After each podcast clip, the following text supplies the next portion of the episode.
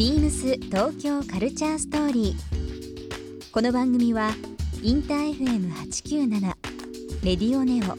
FM 心の三極ネットでお届けするトークプログラムです。案内役はビームスコミュニケーションディレクターの土井博志。今週のゲストはモデル女優の青柳文子です雑誌スプリングなどのファッション誌のモデルや女優としても活動する青柳文子さんをお迎えして1週間さまざまなお話を伺っていきます「BeamsBeamsBeamsTokyo Culture Story」Beams Tokyo Culture Story. This program is brought to you by Beams. Beams. ありとあらゆるものをミックスして自分たちらしく楽しむ。それぞれの時代を生きる若者たちが形作る。東京のカルチャー。ワクワクするものやこと。そのそばにはきっといつもビームスがいる。ハッピーな未来を作りたい。東京のカルチャーは界で一番面白い。ビームス東京カルチャーストーリー。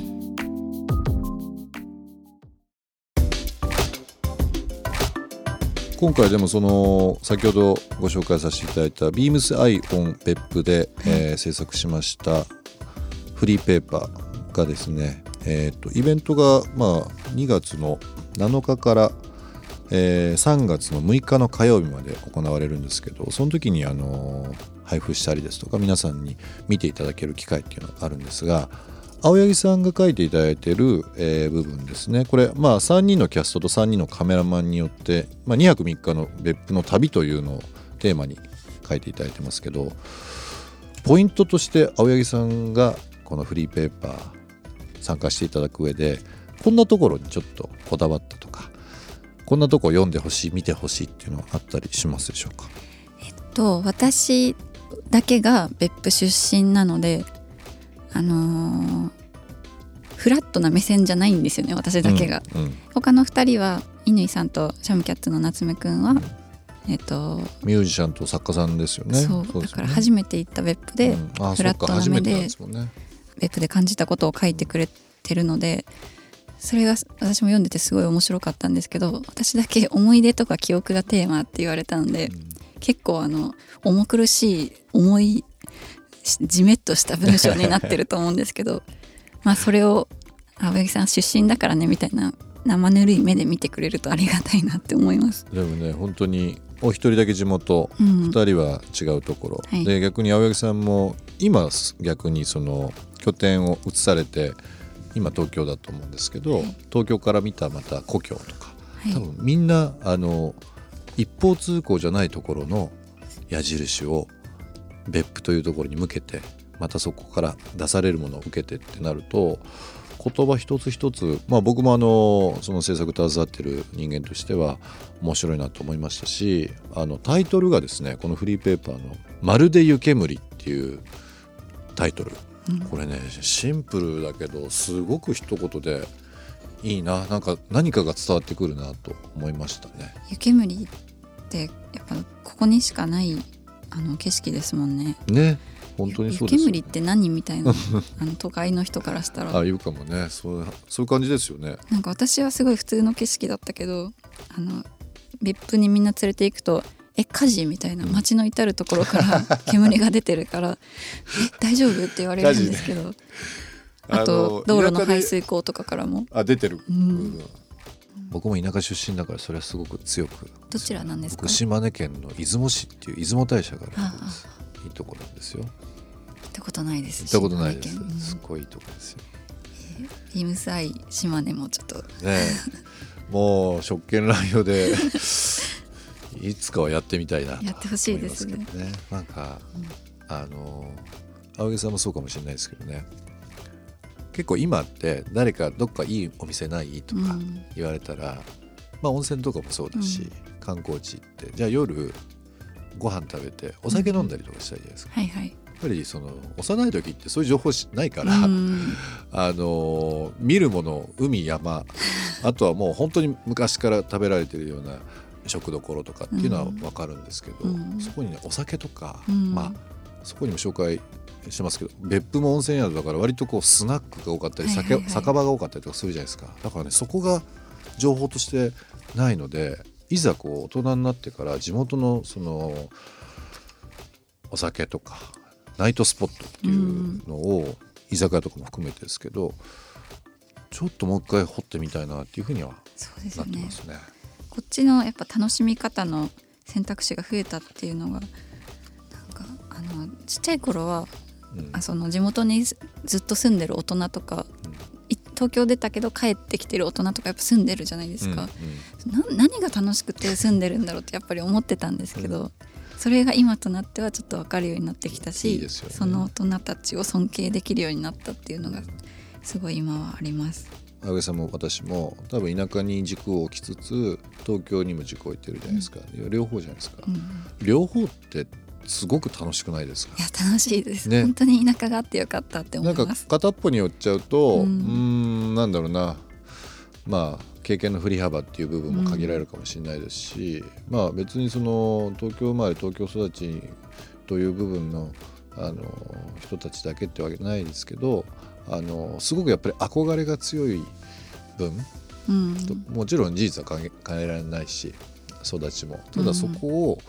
人に知ってもらって、うんえーなんか伝えていくっていうことをちょっとどんどんやっていくことが両方軸足置いてるもののなんか使命なのかなっていうふうに思ってるそうんでですすね、うん。確かに使命感はあるかもですすね。よね。で今回あの別府に行ったビームスのその取材メンバーも口揃えて言ってましたけど外国人の人がすごくやっぱり観光で増えてたと。うん。ことを話聞いたこと、まあ、聞いたんですよね。別府も多分あの、まあ、うちのスタッフの声もそうですけど昔と違っていろんな人が遊び来たりとかしてんじゃないですか。あそうかもですね。うん。本当どこから話を聞きつけたのかわからないけど、うん。なんかすごい調べてきてインスタグラムとかですかね？今みんな調べられるじゃないインスですかタグラムであのハッシュタグからこううん。紐解いていったりだとかでなんでそこ知ってるのみたいなところをみんな見つけてきてったりして私が知らない別府のうんどこどこの店がいいんだよとか言われたりするんででも時代だなって思いますね。時代ですよね、うん。だからみんなやっぱりそういうあの非日常的な部分とか、なかなか体験できないとびきりなことみたいなのっていうのを日本でもまあ外国人の方だけじゃないですよ、うん。日本人もそうですけど日本に住んでる人たちも今地方っていうのはやっぱもう一回再注目してますよね。そうですね。なんかメディアとか、まあ、いろんな声で地方が元気がないとかもちろん今後高齢化が進んで何かアクションを起こしていかないとうん。街がなくなったりだとか、物を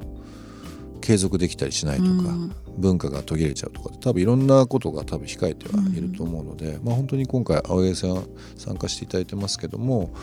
地元のものとか地元のことっていうのをこう感性ある人感度高い人にうん。盛り上げてもらうことが改めてその日本ブランディングっていうのにつながるのかなっていうのは今回お仕事させていただいてすごく感じたとこですね。そうですね。もう本当感謝ですよ。だからビームズさんにはこんなにビあの別府の街をおしゃれな感じにあの冊子にしてくれて いい写真だし、うん、写真一つでこんなにすごくいい街に見えるんだなっていう、まあ、実際いい街なんですけどあの私も多分ずっと別府にいてうん。暮らしてるそのままで別府を見てたらいいところも気づけなかったっていうかただの私が一枚別府の写真撮るにしてもただの田舎の風景になってたと思うんですけどこういう風にちょっと他の目線を持った人がこう切り取ってくれるとより一層なんかいい街に見えることで私も好きになれるんですよねさらに地元が。いいんですよね。なんかもうこんだけ情報化社会だし日本もあのインフラ整ってるんで結構すぐ行けたりする環境ってうん。昔に比べれば揃ってると思うんですよね。なのでちょっと週末温泉入りに行こうとか。そうですね。ね。ちょっとだけ、うん、気軽に。カジュアルにね、うん。気軽にね。だって今1万円以下ぐらいで大分とか行けるんですよね、えー、そんな安いんだ。あの LCC うんだと、うん。うんそうだからみんな関東の人はやっぱりあの熱海とかに行っちゃうと思うんですけど。温泉といえばね、うん。熱海とか草津とかねなんか。ちょっと飛行機に乗る手間だけあの我慢してもらえれば結構本当にすごいあのディープな温泉地があるので本当に来てほしいなって思うんですよね。もうあの別府大分とキーワードで青柳さんのこう紹介するいろんなところっていうのはそこのフリーペーパーに閉じ込めてたりだとか、はい。あとはお店の方で、えーいろんな展示も含めてしますのでぜひぜひ楽しみにしていただきたいなと思っております。ビームス東京カルチャーストーリー。番組では皆様からのメッセージをお待ちしています。メールアドレスは beams897 アットマークインター FM.jp ツイッターはハッシュタグ beams897 ハッシュタグ beams 東京カルチャーストーリーをつけてつぶやいてください。またもう一度お聞きになりたい方はラジコラジオクラウドでチェックできます。ビームス東京カルチャーストーリー。明日もお楽しみに。BEAMS. レイビームス原宿林彩乃です。幼い頃から母にたくさんのお洋服を着せてもらいファッションショーに出る機会もあったりしてお洋服への興味が芽生えました。今では母が私のお店でお買い物をしてくれることもあって一緒にファッションを楽しんでいます。2年前に男の子を出産しました。子育てをしながらの仕事は大変なことも多いですがオンオフの切り替えができて充実した毎日です春にはもう一人家族が増える予定なのでいつか家族4人で海外旅行に行きたいと思っています BEAMS 東京カルチャーストーリー Beams Tokyo Culture Story.